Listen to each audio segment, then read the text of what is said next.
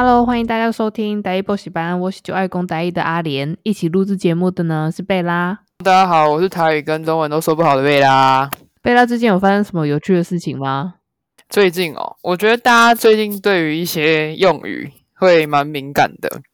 就是哦，我不知道，哦、对我我不知道身边，我身我身边有一些人，像是如果如果我们台湾人、嗯、也不台湾人，嗯、如果台湾用影片来形容的话。然后大陆不是就会说是视频吗？短视频，哦、短影音，短视频。对对对。然后我先我先举一个跟我年纪差不多的人的例子好了，就我有一个朋友，然后每次都说，然后我每次跟他说，哎，我最近刷到一个视频，然后他都会突然就是很 震惊，他就会这样，你为什么会用就是视频这两个字？我就说怎么了？视频不可以吗？他他就他就说那是阿贡的用法。然后我想说。OK，好。然后后来我上课的时候，因为我在教国中生嘛，国高中生。然后上课的时候，我就问大家说：“诶，那你们现在看抖音啊那些的，你们的用语会改变吗？”然后有一个国中生吧，他超级迷大陆的所有东西，他就说：“我就是要刷那些抖音，那些短视频。”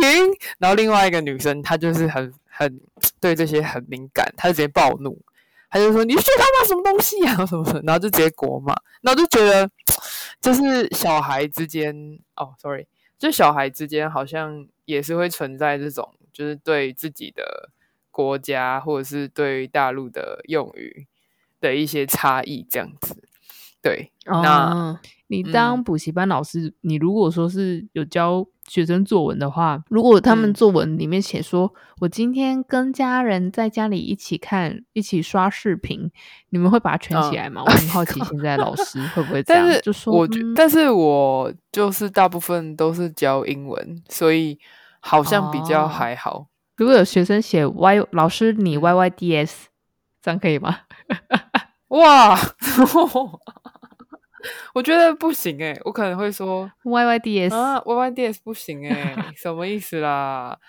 老师会觉得这个用法我们私底下可以玩，可是正式的作文上面，就是正式用语上面是比较不行。而且我觉得其实就是像小红书或是抖音那些，他们都会出一些很多那种小 tips。就比如说你的坐姿要端正，或者是像要减肥的话，就会说哦，你什么照我这个菜单吃，吃一个礼拜你就会瘦几斤。不然就是什么呃，你读书有哪些读 书、嗯、对，有哪些读书方法让你变学霸这样之类的。就我觉得就是很多小孩可能就看一看，然后就会对，就会稍微反思一下自己。对，可是。有时候像我们看的话，我们会看一些，比如说治疗方面的，就会说，呃，避免变成什么五十肩或者是歪头族，你可以做哪些运动？然后我就我就觉得，就其实虽然说他们可能，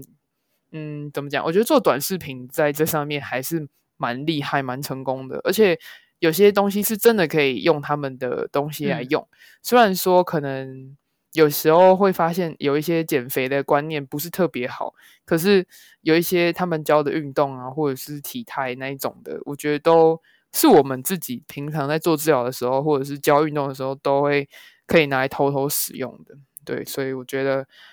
有好有坏。那你自己会使用小红书上面的？小诀窍嘛，就使用小红书的小诀窍，就是你要教育你的 演算法。啊、如果你特别爱看这个明星，你就每隔两天就一直刷，一直刷，一直刷，他就会一直喂你 这些明星的资料。反正我觉得小红书最大的优点是因为它的人库多，它产生的内容是好几倍这样子涨的。嗯、像你。刚才提到我们减肥是我们今天的主题哦。如果说你想要了解一个减肥的方式，什么生酮饮食或者是什么一六八饮食这种东西的话，你在小红书找，一定有千千百百个就会给你发那种呃减肥前、减肥后的照片啊，或者是说他的记录的过程。嗯那贝拉，你有参考过什么网络上面减肥的方法，然后去做减肥？我我觉得，嗯，可能是我使用，我觉得小红书我身边的人用的算比较少，比较是偏年轻的梅亚会使用。那我听到就是，哎、欸，我是梅亚，我是梅亚。哎 哎，是，我觉得，嗯，因为因为毕竟他们要我们吃的东西，有时候因为吃的东西不太一样，所以我觉得台湾人就比较不会，呃不会那么容易接触到这些资讯。可是如果说真的是减肥方法的话，我觉得从小到大台湾都有很多稀奇古怪的一些减肥法，嗯、就像是我前几天有听到有一有呃有一个人，他就跟我说他都是优酪乳配美招。之前不是美招刚出的时候很红吗？欸嗯嗯、对，然后我阿姨那个时候她就买了一箱，然后她因为她就每天都喝一罐，然后她说她拉屎的时候都大喷油，哎、呦就是 对，就是她就说哦这个很帮助排便，然后我那时候就会。听到我身边的人，就是可能有喝美招的，然后他们的反馈都是差不多这类，就是他们会一直落赛啊，然后一直去上厕所，然后甚至会拉到就是朋友之类。我就一直觉得美招很像泻药，嗯，然后因为我们要做这个主题嘛，所以我就大概问了一下我身边的朋友们，就是有没有一些奇特的方法。然后有一个人就说他喝优酪乳配美招二比一当早餐，嗯、然后吃完之喝完这个之后，就是配小番茄。他说每天这样，他一个月瘦了六七公斤，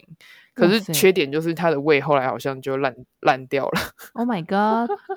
我觉得蛮蛮可怕的。哎、欸，我因为问题优酪乳，然后、嗯、就是他说你说喝美招配优酪乳，然后你大便的时候会有油，可是那个油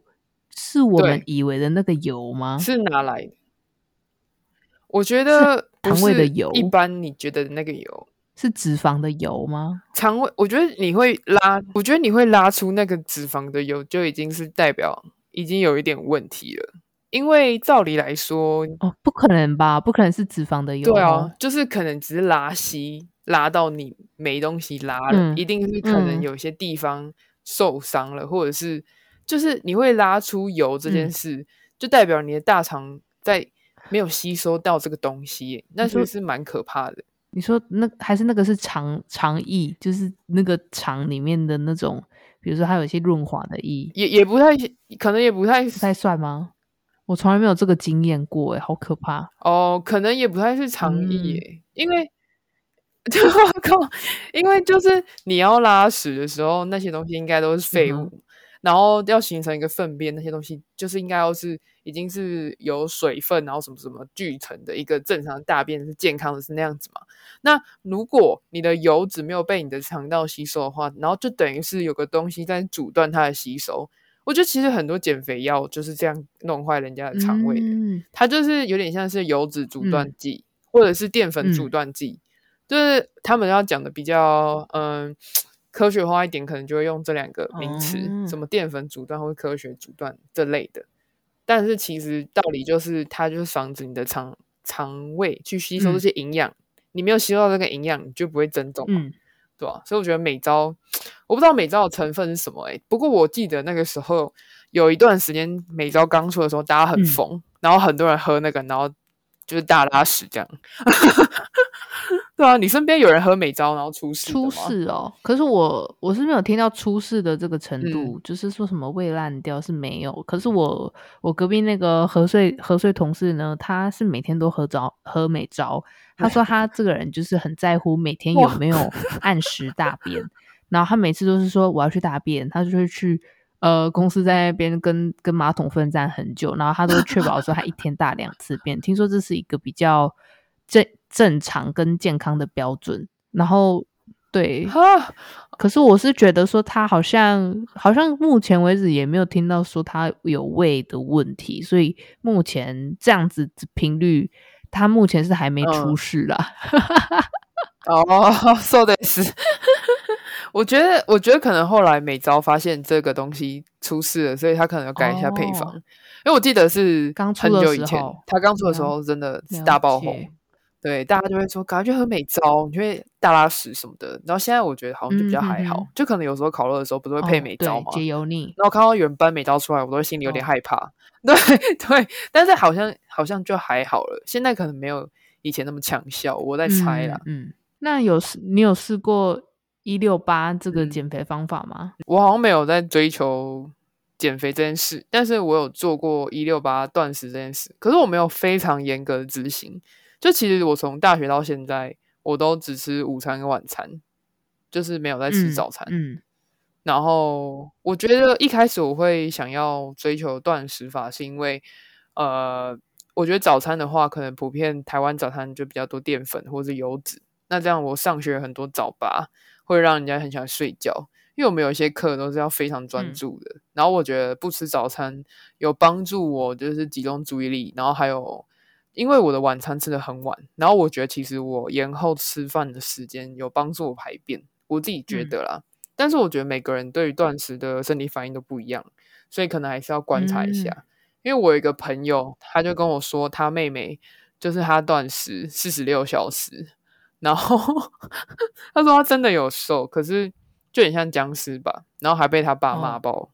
所以我觉得断食的话，可能还是要跟医生稍微讨论一下，或者是你自己可能要做很多资料。嗯、但最好的方法当然还是跟医生讨论的，嗯、对啊。我哎、欸，我是有听过说有一些人疯狂减肥，嗯、女孩子，然后减肥到可能有停经的情形呢。哦，对，那我觉得就比较像我们上一集后面有稍微提到，就是可能他已经减到呃，他的荷尔蒙有点失调了，就可能他想要呃吃很低的碳水，或者是摄取很少量的脂肪，可是其实荷尔蒙是靠脂肪调节的。如果你没有吃到足够的脂肪，然后也没有碳水给它能量的话，那很容易就造成停经的状况。嗯、我觉得那已经是应该偏后期了，嗯、对吧、啊？可能体脂要追求十八以下的女孩会有这样的困扰，嗯、或者是她原本就可能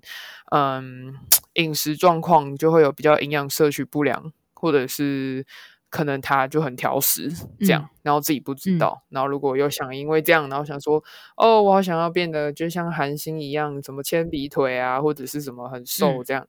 那我觉得就很容易沦落到就是荷尔蒙失调的部分。嗯、我自己的话呢，很喜欢尝试不同的减肥方法，啊、我会觉得说把自己当做一个身体的一个实验室。对，因为其实我也没有到很追求说，我一定要像模特儿一样，嗯、或者是给自己很大的压力。我只是觉得说，哦，有这种减肥方法哦，哦，它可以带来这些好处，我都会想要去试试看。那我自己最成功的一个案例，就是然后开始工作之后呢，我还有经历过就是压力压力瘦的时期，就是压力很大的时候，我中午完全不想要吃东西，我只想要很。专注很 focus 的在处理公司上面，所以我中午的时候同事约吃饭，我几乎都是没有一起去的。那这个时候，我觉得就有点像贝拉，你可能在做一六八没有吃早餐的时候，你会觉得说，在那个时段你不会爱困，嗯、你不会就是被打断，你会很精神，就是会比较好。我自己的时候的感觉也是这样子，可是我不太确定是。压力导致的，或者是饮食习惯导致的，嗯、但是他这个一六八，或者是说这种压力的生活方式久了之后，嗯、我变成晚餐在吃饭的时候是变成不只是吃饭吸收营养而已，是我最放松的时候，所以我就慢慢的有点对吃东西这件事情变成是一个很舒压的行为，所以导致说。我对食物上面好像有另外一个情感的依恋，嗯、所以当我在吃东西的时候，我会很放松。即使我可能假日或者是在其他时间，我在吃东西的时候，我不会去想说我到底是因为饿了，或者是需要补充营养在吃的。我可能是为了我情呃心情上面的需求，我才去吃这些东西。所以我觉得这个嗯潜移默化之下呢，我对。一六八的这一个饮食窗口，可能就是剩下这八个小时，我会狂塞东西吃，那间接也会导致说，我的肠胃可能会一瞬间八个小时就是要消化多，比我平常吃更多的东西，就等于说我集中在一起，三餐集中在一起吃，然后那个量可能比三餐还要多，嗯、所以它算是一个用太久，嗯、然后方法不太对的一六八，然后有这个反噬的效果。那嗯，就是这样的时间久了之后，其实我有意识到这个行为，就是我自己有觉察，说我可能对食物有某种依赖，嗯、那很不健康的关系。所以等换了工作之后，自己心态调整，现在呢、嗯、是回复到比较呃，我觉得比较平衡的减肥方法。比如说，我可能嗯，假日吃的比较多了，那我可能礼拜一的时候可能吃比较清淡一点，或者是吃比较少一点。让自己的身体不要一瞬间的负担太大，嗯、所以就是用比较长的周期式的方法去调整自己总的吃的饮食的量。我觉得我目前呃用下来，我觉得应该算是对我来说算是最平衡的饮食方法。那像除了这个一六八之外，也有尝试过低碳饮食、生酮饮食，嗯、还有之前那什么那个奶油、椰油、咖啡这个东西。嗯那个叫什么东西？我有点忘记了。哦，防弹咖啡、啊、炮弹，啊、对，很多的饮食方法，很多都是来自于韩国这个国家，因为他可能就是会去拍呃艺人的生活习惯呐、啊，然后想要知道说这个艺人是怎么管理身材的，然后他们就会开始说，哦，谁谁谁都这样子吃，或者说宋慧乔这样吃就会瘦，然后就说宋慧乔饮饮食法。然后就觉得好玩，就试试看，像这种、啊、或是什么 IU 减肥法。对，那好，那我觉得听起来 听起来不太对。如果是我的话，因为我刚刚听到你那个一六八，我就觉得有点不太，有一点觉得不太对。反正就是呃，该怎么说呢？如果这个饮食方法有造成你心态，就是像你说你要在八个小时之内塞了很多食物，那我觉得就。已经是对你来说是一个压力了，然后呃，也因为你要在八小时内塞很多食物嘛，那我觉得到后面就是对，可能不只是说像你的想法，就你你是你的实验，我觉得相信很多女生应该都到后面会有暴食的现象，嗯、因为我之前有听过一些女生她们尝试这个方法，然后到最后就是很容易暴食。就她会在那个时间点，就是莫名的想要塞一堆食物进去，可是有的时候可能那不是她吃饭的时间，或是她根本就不饿，她就只是想要做这个行为。嗯、那我觉得那都是到很后面的了。嗯、对，那我觉得如果有这样的情形发生的话，那我觉得就不用去尝试，就是这么克制、这么严格的时间。就是像我虽然是用断食，可是我可能中餐是可能下午一两点好了。可是我晚餐可能是十点这样，我的意思是，嗯，我自己尝试的断食方法，我觉得是比较像让肠胃休息的方式。那如果是像坊间流传的一六八断食，可能就是要求你在八小时内塞很多东西。我觉得一旦就是你有开始觉得有压力这两个字出现的话，那表示这个饮食方法不太适合你。还不如你就正常吃，因为这个方法它原本的最终呃最初的理念应该是他希望，因为这八小你只有这八小时时间内能够进食，他是希望能降低你的摄取总热量，所以他不是因为说哦你就是要在八小时之内吃，就算就算你在这八小时之内不是说你吃多少东西都是可以的，因为他是原本的理念是他想要你降低总摄取量。那有些人就会不知道这件事啊，他可能就会在这八小时之内就吃任何他想吃的东西，或者是他就真的暴食了，那反而会就是本末倒置，就是你还不如就好好的每一餐吃好，然后吃到足够的营养，然后吃到该吃的热量就好了。嗯，对，所以我觉得这是很多人不知道的点，他们就会以为一六八好，那八我就是什么都吃，我就会瘦，可是实际上不是这样子的，就是。你只你要瘦的话，也不是说呃，如果你真的想要降低你的热呃你的体重或者什么的，真的就是四个字吧，就是热量赤字。我觉得有在健身的人应该都知道这是什么，就是你只要吃低于你呃你目前应该要吃的量，再可能少一两百卡，你就这样慢慢累积就好了，不用到说可能你很严格的要求什么一六八，然后明明不适合的话，你还一一直要尝试，我觉得。对身体还有对心理来说都是蛮大的，就是很耗很耗了，嗯、就是那个叫什么很内耗的感觉，嗯、对、啊、而且平常工作就很多了，然后还要去处理这些事情，你又要再控制可能八小时内窗口。那如果你在加班呢，你就是没有下班，你现在就是没东西吃，难道你到隔天的八小时前你都不要吃东西了吗？我觉得这不太，这不太有弹性。对吧，因为生活本来就是很多变的，我觉得要根据你自己生活的规律习惯去做。对，而且我觉得一六八很常被打破的一个时机点，就是女生来讲的话，就是月经来的时候，嗯、月经来的时候就是会打乱你原本的 routine，或者是第二个你生病了，你三餐需要吃药，那就是打破你一六八的时候。嗯、所以我觉得有时候他你要就是呃，我觉得这种减肥，其实我觉得现在房间有流行很多减肥的方法，然后它有一定的功效，有优点也有缺点，所以我觉得我用这种实验的方法，对，其实也是方便自己更了解自己的身体，跟知道是什么样子的减肥方法适合自己，或者是什么样的减肥方法其实适可而止就好。所以我觉得大家也可以不用，对，嗯，太局限于一种减肥方式，我觉得可以就是多尝试，哎，嗯。没错，我我也没有说我我觉得一六八不好，应该是说你要看它适不适合你，因为有些人就是适合嘛，有些人就是不适合。对，那我觉得如果反正就是不要让自己有压力，像是生酮或者是防弹咖啡那些，我之前也是有听到有人吃生酮，然后吃很多，就为了吃很多肉啊，不是说那个油脂含量要很高，你要吃到可以验出酮体，嗯、那。那后来他就整个去医院检查的时候，就说什么他脂肪酸过高，然后又变成有脂肪肝。我觉得那都很得不偿失诶，就是跟你原本想要走的路就是不太一样。嗯、反正任何一些你觉得很极端的东西，我觉得就是可能要回归到初心，去想一下你花了多少时间吃到你现在这个体重，那你就要想你要花多少时间去减掉这个体重。假设你从小。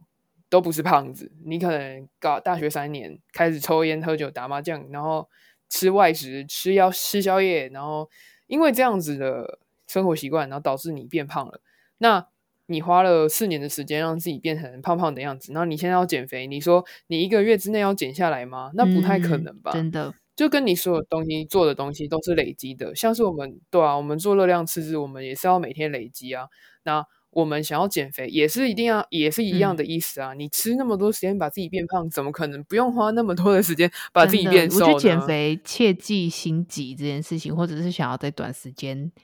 看到效果。嗯，我这有个问题，我觉得减肥的压力，或者是说你想要尝试什么身材管理的方法，我觉得会有一个压力。顺便贝拉也有体验过，像你如果一六八，你身边的同事可能就会关心你。嗯哎呀，你中午都不吃哦？嗯、啊，你不会饿吗？啊，你你吃一点呐、啊，你吃一点呐、啊，然后就会很热心的把他的饭盒或者是什么东西分给你吃。其实对这个对我来说是一个很好，就是好意的压力，压力就让我压力很大。因为其实你一餐没有吃，真的不会怎么样。嗯、我真的想要在此呼吁一些听众，你可能看到你身边的人，他平常吃很多，可他今天突然想要少吃一点。我觉得也可以不用给他过度的关注，因为其实无形之中也会给他很大的压力。还有另外一点，就是可能某一些，我觉得每个人他心目中都有一个他想要的呃体态，或者是他理想中的身材是什么样子的。有一些人可能是想要曲线比较好，有些人喜欢是比较骨呃比较纸片类型。我觉得在健康的基础底下，他喜欢什么样的身体类型？你可能很难用一个公版去做界定，所以我觉得有一些要关心你身材的朋友们，他就会说你很瘦了啊，你干嘛还要再减肥？嗯、你很瘦，你很瘦，你要再多吃啦。其实我在想说，你如果看到一个人很胖，或者是你觉得他比较胖，比较微胖一点，你会去说你很胖诶、欸，你不要再多吃，你不要再吃了，你不会这样子跟比较胖的人讲，对不对？所以相对来说，你不应该说觉得瘦的人就。就要叫他多吃啊，因为那也是给人家一个压力啊。对，我觉得有一个跟文化背景可能有一点关系，就是台湾人很喜欢用体态去问候别人，就可能你看到了，我觉得是因为对，因为我自己，因为我自己是也算是在做这种就是健身产业这一块嘛，嗯、所以。我觉得我看到的的确是这样。嗯、你可能就就就很久没有看到你的阿姨，那阿姨看到你就这样看你，然后上下打量你一眼，问的不是什么哦，How are you？还是这种你最近好吗？还是什么的？他会说哦，你看起来有我哎呀怎么讲？有变瘦哦，嗯、或者是哎、哦、你看起来最近好像胖哦。啊、哦，对对，看上哦，打 call 对哦，最近最近假型哦，嗯、这样。我觉得就是台湾人喜欢用。不知道为什么哎、欸，我觉得台湾人喜欢用食物或者是就是身材去去问候，还有年纪。然后我觉得男生对我觉得对我觉得男生可能就比较少根筋，可是其实这种话对很多女生都是会很有压力的。嗯嗯、就是可能从小到大，然后从阿姨小时候可爱，就说哦就勾追哦，那就是可爱可爱。然后到长大，如果你还被说阿姨说哦可爱可爱哦，阿甘阿甘那边干皮什么的，嗯、你就会觉得哇，他就是 从小到大就是有这种有阴影的感觉，嗯、就是可能被人家这样一直讲一直讲身材什么的，对，对啊，就像你刚刚说的。每个人都有自己喜欢的体态啊，我就是喜欢壮啊，我就喜欢瘦啊，我就是胖胖的很可爱啊。可是我觉得西方人就相对不会用身材去 judge 你，就是他们不会问你就，他们不会说哦，you look 呃、uh, too 呃、uh, too thin 或者是 too fat 这种，就是超没礼貌的。我觉得他们会觉得说，it's none of your business，如果老娘爱怎样就怎样，嗯、就关你什么事，没有资格 judge 我这样。对啊，对啊，我觉得这个是一个。文化的可能文化也会影响诶，就是文化会影响，就是会衍生出很多的哦。如果你要白瘦，然后还有什么白瘦，还有还有还有什么漂亮的话，眼睛大还是什么的，所以就才会有坊间坊间这么多的产品 出现，减肥药啊，减肥偏方，然后商人就会拿这些东西来赚钱。就不会有走一个健康途径，就是你要想的，你为什么想瘦，或是为什么想胖，那是你喜欢的样子嘛？那在另外一个最根本的点，你生物的本能就是想要健康啊。嗯嗯、那你你想要健康的话，对啊，那如果你用那些药，或者是你去用可能一直戴隐形眼镜还是什么的，就可能对你的身体。可能不已经不再走一个健康的道路上了，那有可能你还会因为吃减肥药伤害自己的肠胃啊，就像我朋友拉到脱肛啊、喷油啊什么的，那那不就 本末倒置吗？不对，对啊，嗯、那为什么？那我觉得可以就是换一个比较健康的方法去做这些事，比如说，你就从你一天当中，你就走回家，或是走两三个捷运站，都是一个不错的选择。嗯嗯、对。然后少少过问别人的饮食方法，对啊，就是我吃什么关你屁事。贝拉，你你自己有在健身的人，你有没有遇过那一种呃，可能对女生的体态有一个固定印象的人，就说：“嗯、哎呀，你咋的那唔帮脸黑啦？你脸干呢？没刚刚就抽用吗？就是有看得很壮啊？哦、有，有没有遇到这种劝诫的？”呃，我觉得就是一定有，就是。尤其是阿嬷，真的，因为健身房很多阿嬷，嗯、那种大型连锁健身房啊，嗯、或者是呃那种呃运动中心啊，都是会有比较多这类的阿嬷。嗯、可是我觉得可能因为我我我怎么练，哎，我也是偏很难练的人，我觉得没有到做到非常壮那种。可是我我有呃我有教一些女生，然后她们是可能本身身材的基底是比较厚一点的。嗯那他们那个时候练完之后，因为刚开始练嘛，所以一定是会有一些形状，嗯、可能他的屁股会变比较大一点，或者是肩膀会变比较宽。可是你后来靠饮食这些东西都是可以就消下去的。可是那都是刚开始，那可能刚开始的时候，阿妈看到他们就会说：“哦，你这样子真的背很宽呢，虎背熊腰。”我靠！我只要听到有人这样讲我学生，我真的燃爆燃爆，真的超生气。我就想说，对啊，我一秒一秒燃起来，我就觉得。哇，他妈！你有很，你有身材有很好看吗？关你什么事啊？而且就是你不知道为什么我们要做这些事啊？难道你要什么哦？假卡扇扇哦，波拉波拉哦，然后走楼梯走几步没力吗？对啊，就是我我听到我会超生气的，我就会想说关你什么事？然后他他是在为他自己的身材努力啊，就像是你你可能看到有人在看书，你也不会你也不会说哦，字这么多，好好笑，不会吧？就是一样的意思啊！我真的。我听我听到有人这样子 judge 别人的，就是说哦，你要练太壮还是什么的，我就会很不懂诶。那好，练太壮，那你觉得怎么样才是正常？像你这样跟皮包骨一样吗？还是走路走一走就会脚骨折？我觉得我对阿嬷都不要再客气呢，我就觉得很生气呀、啊。就是现在什么时代，可能比较少接触到这一些，想努力的方向上。我觉得阿嬷比较少接触到这些啊，啊他可能不太懂说这些运动可以得到什么东西。对啊，那我觉得，那你真的不懂的话，你就去请个人教你嘛，去请个教练嘛，或者是你真的不懂，你就去上团课啊，都是对这些知识会比较多吸收。我觉得，我觉得现在现在的阿妈观念，对，有好很多了。因为我那天在健身房，我听到说，哦，他就说你不能这样子一直上课，一直上课，你还是要给身体适当的休息，多吃蛋白质。哇，哇，我真的觉得很感动哎。对，我觉得的确这几年台湾它的运动风气有起来，然后也多亏健身房的健身教练努力的拉学生，嗯、然后努力的介绍亲友来。虽然说健身房多了很多呃使用有氧器材的啊呃站台的人，但是我觉得他们。呃，还是会慢慢的接受到这一些新的运动，然后告诉他背后的原因，还有他们做的这一些研究为什么是说这样子做是比较好的。像一样的事情，我发生在我也是在工作的场合，然后他们就会就是去的时候就会开始评论你的骨架啊。嗯、如果说是赞美的话，大家都很。很不包装的就直接讲出来，说你很瘦什么什么的，然后我就会说，哎、欸，可是我想要再去做健身，让我的肩膀练宽一点。嗯、哦，不行，整个好像丢了一个什么东西一样。他说，哈，为什么你要把那个肩膀练壮？那不好看了，这样子。然后我就说，没有没有，你仔细看，你仔细看我的头肩比，然后我就很认真的比划给他们。然后到最后，他们就是好像似懂非懂啊，嗯、因为，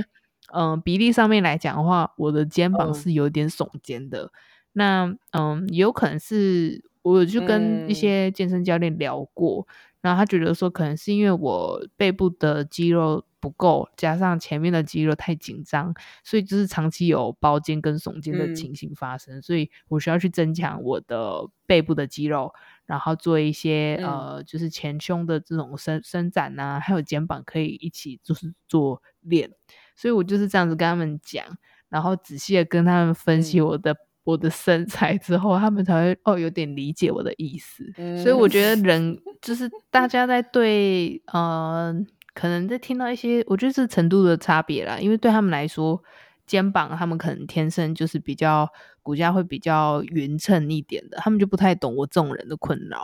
然后像如果说你是属于那种腰比较粗的，嗯、或者是屁股比较胖的，像这种东西，他们就知道说不要久坐，嗯、要常常站着。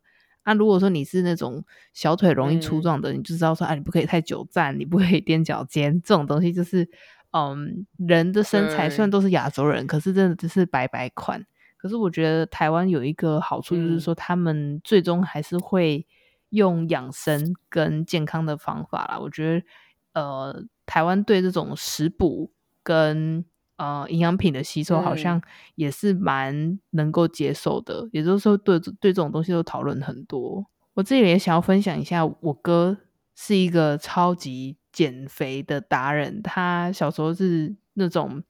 可以胖到可能八十几公斤、九十几公斤，快要破百的人哦。他大概身高是一百八十公分，然后从小到大，他也一直因为减肥的事情就是很苦恼。然后他也是一直会尝试不同减肥的方法，比如说就是好几天都不吃，或者是每天就只喝水，或者是他、嗯、他还好是没有吃一些减肥药啦，因为我们家是不准他去去吃这种减肥药这种外力的帮助。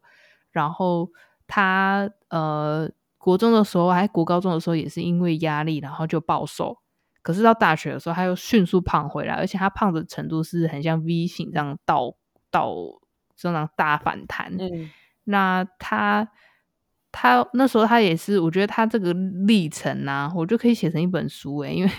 因为他减肥的那个像是减肥的差距，如果说有到三十公斤以上。其实减肥过程都是起起起伏伏的，你的下降也是哦，忽慢慢的往往低，可是你有时候也是波动性的往下，嗯，到最后减肥的方式其实就是变成还是最基本的少吃多运动，然后不要吃一些油炸或者是过度加工的食品。其实你做完这一些基本的东西的时候。嗯你以前过重或者是吃过多的部分，都会慢慢把你的身体拉回来到正常值。如果说你的身体的机能是跟正常人一样的，基本上都是这样，只是时间长短的问题。一定要有耐心的去维持这样子的饮食方式，然后也不要因为短期间的复胖，然后你就放弃了，就直接放飞自我。对，很可怕，会直接放飞哦。用就是医疗的方式。我最近同事跟我介绍一个很酷的，就是在胃这边打玻尿酸，你有听过吗？啊，玻尿酸 没有诶、欸，为什么我是打玻尿酸？因为玻尿酸是不是通常只是让皮肤紧致，嗯、所以你的的胃如果打玻尿酸的话，它会变得比较紧致，所以它的弹性你就不会到哦、呃，你越你塞很多东西都不会爆。它是有一个一个紧实度把你的胃包起来，所以你你再怎么吃，你就会觉得说哦，好饱哦，吃不下去。你有听过这个东西吗？啊，我我我只有听过中医的缩胃手术，就是中医真的会把你的胃就可能减一半，或者是减到剩三分之二之类的。你说，因为或者是就是把它绑起来，嗯、把胃绑起来，让它缩起来，因为胃是一个很有弹性的器官，嗯嗯、它是做缩胃这样。哦、我是知道之前中医会很多人去买针，就是缝线把胃变小。哎，我查了一下，这个东西叫缩胃针，这个、或者是胃肉毒减重、欸。哎、嗯。天呐，我这个是很新的、欸，新哦、因为你刚问我说，嗯、对啊，比较科学的话，我是知道护士们前阵子吧会打那个胰岛素阻断剂，哦、瘦瘦针吗？就是会打那个胰岛，对对，瘦瘦针，瘦瘦针，对对对对对。然后那可能是某一类的什么，反正就是升糖素阻断嘛，还是胰岛素阻断，嗯、这这方面我不清楚，可能要查一下。对，反正阻断某一个 blocker，就反正某个 blocker，然后。就让你可以不要吸收到一些碳水还是什么的，哦、我觉得就跟那些什么碳水阻断器有点像吧。嗯、但是我觉得打那些激素都不好啦，因为那都是荷尔蒙，嗯、也会有一点影响。那你刚刚说的那玻尿酸，我还是第一次听到，我觉得很新诶、欸。对，我的同事非常的 follow 各种减肥的方法哦。那你说瘦瘦针这个东西是不是它不打就没有效果了？呃，对，应该是。对，可以这么说，嗯、因为它就好像就是一针，然后就这个激素就持续这段时间吧。但是我是不建，我是觉得这个东西打久了就跟那个类固醇一样啊，应该是会有什么依赖性吧。嗯嗯嗯、就你一旦发现哦，你你就是对啊，我觉得这种对于那种抗体受体的呃，不是抗体啊，对于受体不敏感的这种东西，我觉得都要谨慎使用诶，不要因为想要就是很减肥，然后去打那个。对啊，虽然很多医疗人员他们真的是没有时间运动啊什么的，就想说去打打看，但我觉得还是要谨慎使用。可以实验啊，可以好玩，就谨慎使用。真 的，真的我觉得也不要一昧的跟风啦。有时候就是人家刚出一个新的呃减肥方法的时候，你也是先等一下子，然后看有没有新闻爆出来说啊某某 好像是尝试什么新新的那个。呃，减肥方法结果什么昏倒在什么厕所，这个也就是要小 心。那